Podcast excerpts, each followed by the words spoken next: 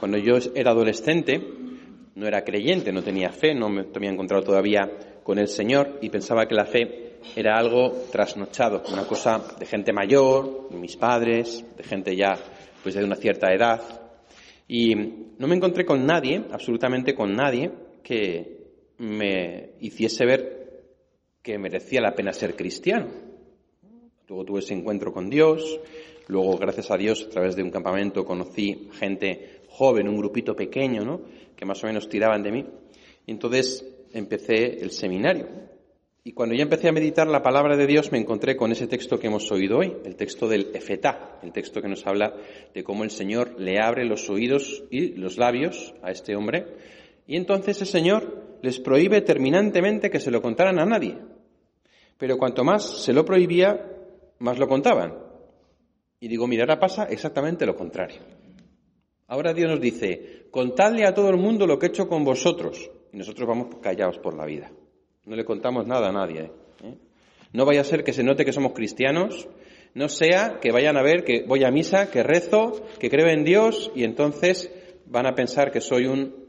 Yo dije, pues vaya contradicción. En aquella época el Señor tenía que decir que no lo contaran y aún así no podía evitarlo. Hoy en día no hace más que decirnos que lo contemos y aún así nos mordemos la lengua. Y nos cuesta tanto contarlo y nos cuesta muchísimo decirlo. El Señor nos llama a la evangelización. Es verdad que en aquel tiempo el Señor hacía muchos milagros. Hoy en día en la Iglesia existen los milagros, las curaciones y las sanaciones, pero no hacemos tantos como Jesús, porque no somos como Jesús. Entonces necesitamos contar lo que el Señor ha hecho con nosotros. Si estamos aquí es porque el Señor nos ha sanado, es porque el Señor nos ha liberado. Si estamos aquí es porque el Señor ha hecho algo grande en nuestra vida. Ha abierto nuestros oídos para que escucháramos la palabra, ha abierto nuestra boca para que la proclamemos, no para que nos quedemos callados. Entonces tenemos que contar a los demás lo que hemos visto y oído, lo que nos ha sucedido, la sanación que hemos recibido, la gracia del Señor. La evangelización es algo que en el momento en el que los papas han tenido que empezar a decir que lo hagamos, es porque algo no estaba funcionando bien. Porque la evangelización es algo que brota del corazón. Cuando tú amas a la gente, compartes con ellos lo que te ha salvado, lo que te ha sanado, lo que te gusta. Anda que no hay gente hoy que dice, jo, pues yo tenía depresión y he ido a una psicóloga buenísima, tienes que ir. O peor todavía, gente que está metida en energías y dice, pues yo he ido a un coaching de estos que me ha hecho guili con las manos y me ha quitado los malos bichos. Tienes que ir a verlo. Tienes que comprarte esta piedra energética que ya verás qué magnética es y tonterías de esas. O cosas más sencillas como tienes que ver esta peli que me ha encantado. Tienes que escuchar esta canción que me ha gustado mucho. Anda que no pasamos memes a través de WhatsApp, vídeos, enlaces. ¿Y Cristo? Cuando hemos dicho, vente a una adoración, verás impresionante cómo está ahí el Señor y cómo el Señor nos toca el corazón. O gente que tiene problemas, ¿tú has probado a rezar? Oye, a mí me viene fenomenal. Yo rezo y el Señor me escucha. Es una cosa como si existiera, vamos. ¿Hemos probado eso? ¿Mandamos por WhatsApp cosas que tengan que ver con el Señor? ¿O las buscamos y las mandamos y las reenviamos, por ejemplo? Es que eso es proclamar las cosas. Hoy en día parece como que estamos en lo contrario de este hombre, que es no decir, no contar, que no parezca que no, que no, que no. Y eso es una cosa que el Señor nos llama a cambiar. No porque los papas digan que hay que evangelizar, que empezó San Juan dice San Juan Pablo II con todo el tema de la nueva evangelización, que está genial que lo digan, claro, es su deber. Pero es que en el momento en lo que lo dicen, quiere decir que nosotros no nos hemos dado cuenta de que nos ha tocado la lotería. Y de que lo que tenemos es lo que todo el mundo anhela y de que lo que tenemos es tan grande que nos tendría que salir compartirlo de un modo espontáneo y de un modo natural con la gente que queremos.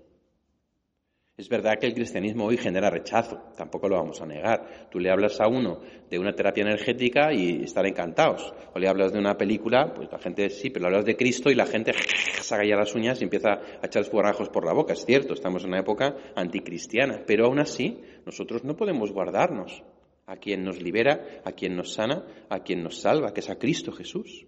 Y así este Evangelio Yo cuando lo leía en el seminario me interpelaba muchísimo, porque me daba cuenta de cómo se han cambiado las tornas.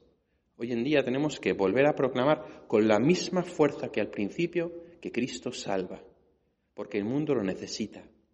Mucha gente ha hecho notar cómo el mundo en el que nos movemos se parece mucho al mundo que había cuando los apóstoles empiezan la evangelización. Toda la época del declive del imperio romano, toda una época en la que había una deconstrucción del ser humano, en la que no había ningún tipo de moral, en la que no había ningún tipo de piedad, como está pasando en nuestro tiempo. Y ahí eclosionó el cristianismo como una fuerza que arrasó, en el buen sentido, todo el imperio romano, todo el mundo conocido y se extendió. ¿Por qué? Porque aquellos que lo predicaban lo vivían y estaban dispuestos a morir por ello. Quizá también hoy, en este tiempo tan parecido a ese, el Señor nos está pidiendo que volvamos a estos comienzos, a vivir apasionadamente nuestra fe, a testimoniarla sin vergüenza, e incluso a estar dispuestos a dar la vida por Él si es necesario. Y obviamente para ello tenemos que implorar un nuevo Pentecostés. Ya San Juan 23 lo, lo previó en profecía y decía que él preveía un nuevo Pentecostés para la iglesia de nuestro tiempo.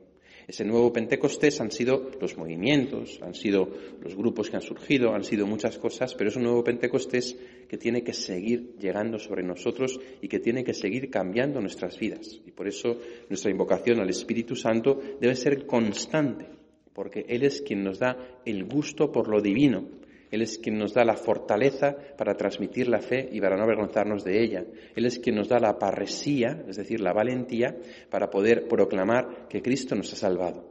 Así que en esta Eucaristía pidamos de un modo especial el don del Espíritu Santo para cada uno de nosotros.